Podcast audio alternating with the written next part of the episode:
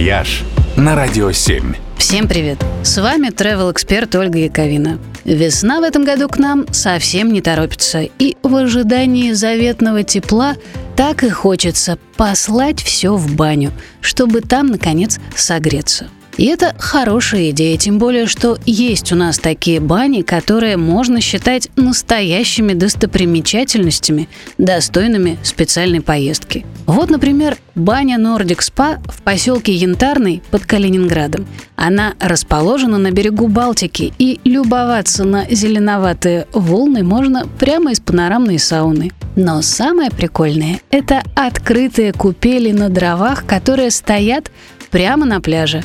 В них можно нежиться даже зимой, слушая шум прибоя и вдыхая шум моря.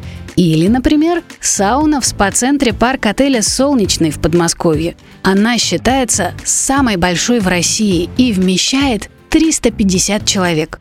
А еще в этом центре имеются бодрящая парная, выложенная зернышками кофе, солевая градирня, целебный пар, который невероятно полезен для легких и иммунной системы, и даже уникальная сауна булочная с мягким температурным режимом. В ней подают травяной чай с сушками и баранками, вот уж действительно с пылу с жару. Ну а самый головокружительный банный experience можно получить в Красной Поляне – не просто баня расположена на высоте 2256 метров над уровнем моря на верхней станции канатной дороги Альпика горнолыжного курорта «Газпром».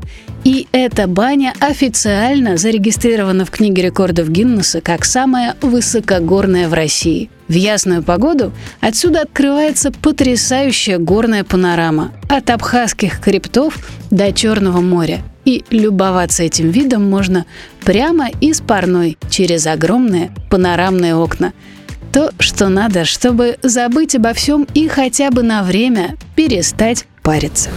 «Вояж» только на «Радио 7».